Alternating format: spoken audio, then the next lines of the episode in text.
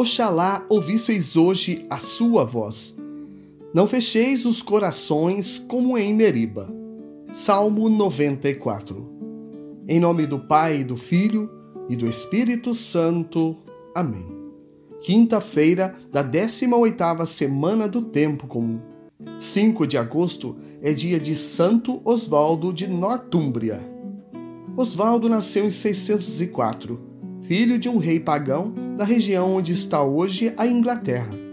Oswaldo se converteu durante a sua estadia no mosteiro beneditino, onde se refugiou com os familiares quando os bárbaros invadiram o seu reino.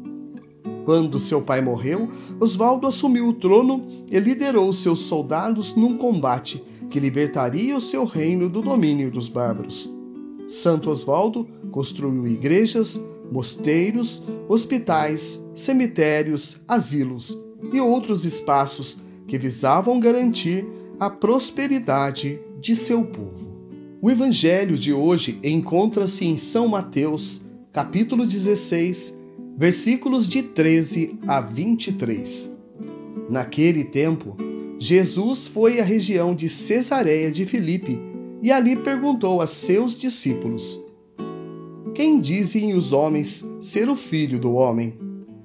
Eles responderam: Alguns dizem que é João Batista, outros que é Elias, outros ainda que é Jeremias ou algum dos profetas. Então Jesus lhes perguntou: E vós, quem dizeis que eu sou? Simão Pedro respondeu: Tu és o Messias, o Filho do Deus vivo. Respondendo, Jesus lhe disse: Feliz és tu, Simão, filho de Jonas, porque não foi um ser humano que te revelou isso, mas o meu Pai que está no céu. Por isso eu te digo que tu és Pedro, e sobre esta pedra construirei minha igreja, e o poder do inferno nunca poderá vencê-la. Eu te darei as chaves do reino dos céus tudo que tu ligares na terra será ligado nos céus. Tudo que tu desligares na terra será desligado nos céus. Jesus então ordenou aos discípulos que não dissessem a ninguém que ele era o Messias. Jesus começou a mostrar aos seus discípulos que deveria ir a Jerusalém e sofrer muito da parte dos anciãos, dos sumos sacerdotes e dos mestres da lei, e que devia ser morto e ressuscitar no terceiro dia. Então Pedro tomou Jesus à parte e começou a repreendê-lo, dizendo: Deus não permita tal coisa, Senhor. Que isto nunca te aconteça. Jesus, porém, voltou-se para Pedro e disse: Vai para longe, Satanás. Tu és para mim uma pedra de tropeço porque não pensas as coisas de Deus, mas sim as coisas dos homens. Palavra da salvação, glória a vós, Senhor. Meus irmãos e minhas irmãs, a todos vós, graça e paz da parte de Deus, nosso Pai, e do nosso Senhor Jesus Cristo. Sem fé é impossível agradar a Deus. Isso é verdade. Mas para muitos, a cruz ainda continua sendo motivo de escândalo.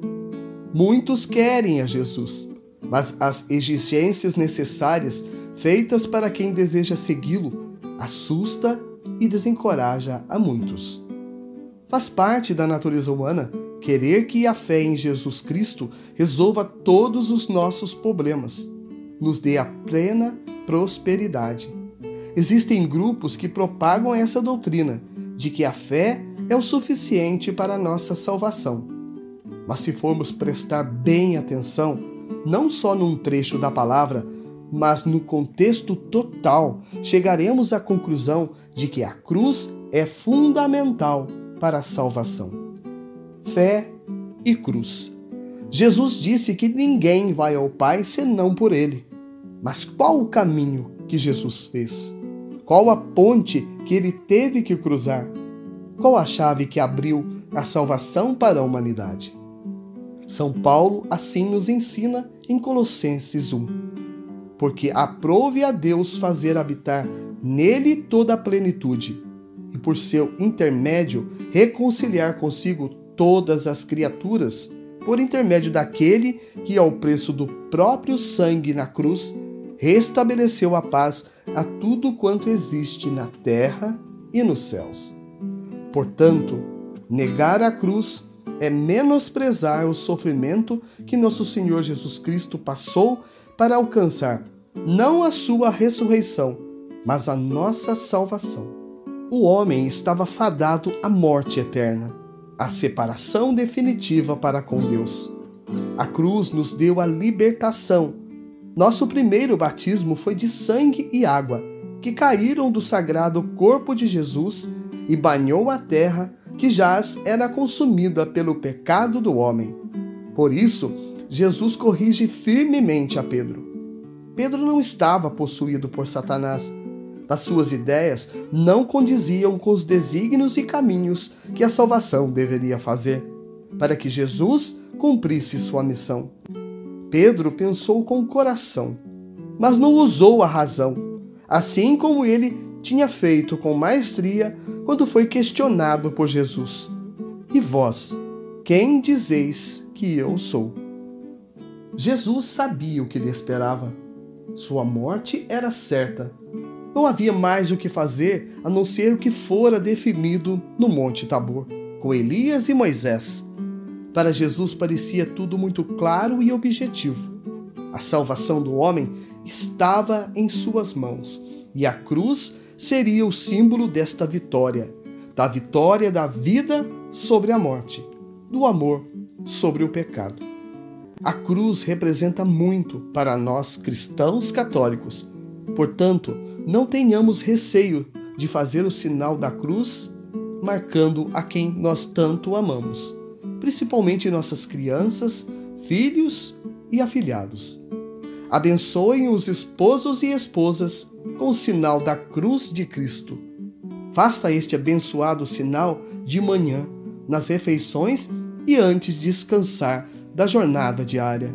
E lembre-se sempre: custou caro, muito caro, a salvação para nosso Senhor Jesus Cristo. Ele pagou um alto preço, sendo levantado no madeiro da cruz. Mas tenha certeza, se fosse preciso fazer novamente, ele não pensaria duas vezes, pois tudo o que Jesus queria era e é a salvação do homem a quem ele tanto ama. Peçamos à Virgem do Carmo a sua poderosa intercessão.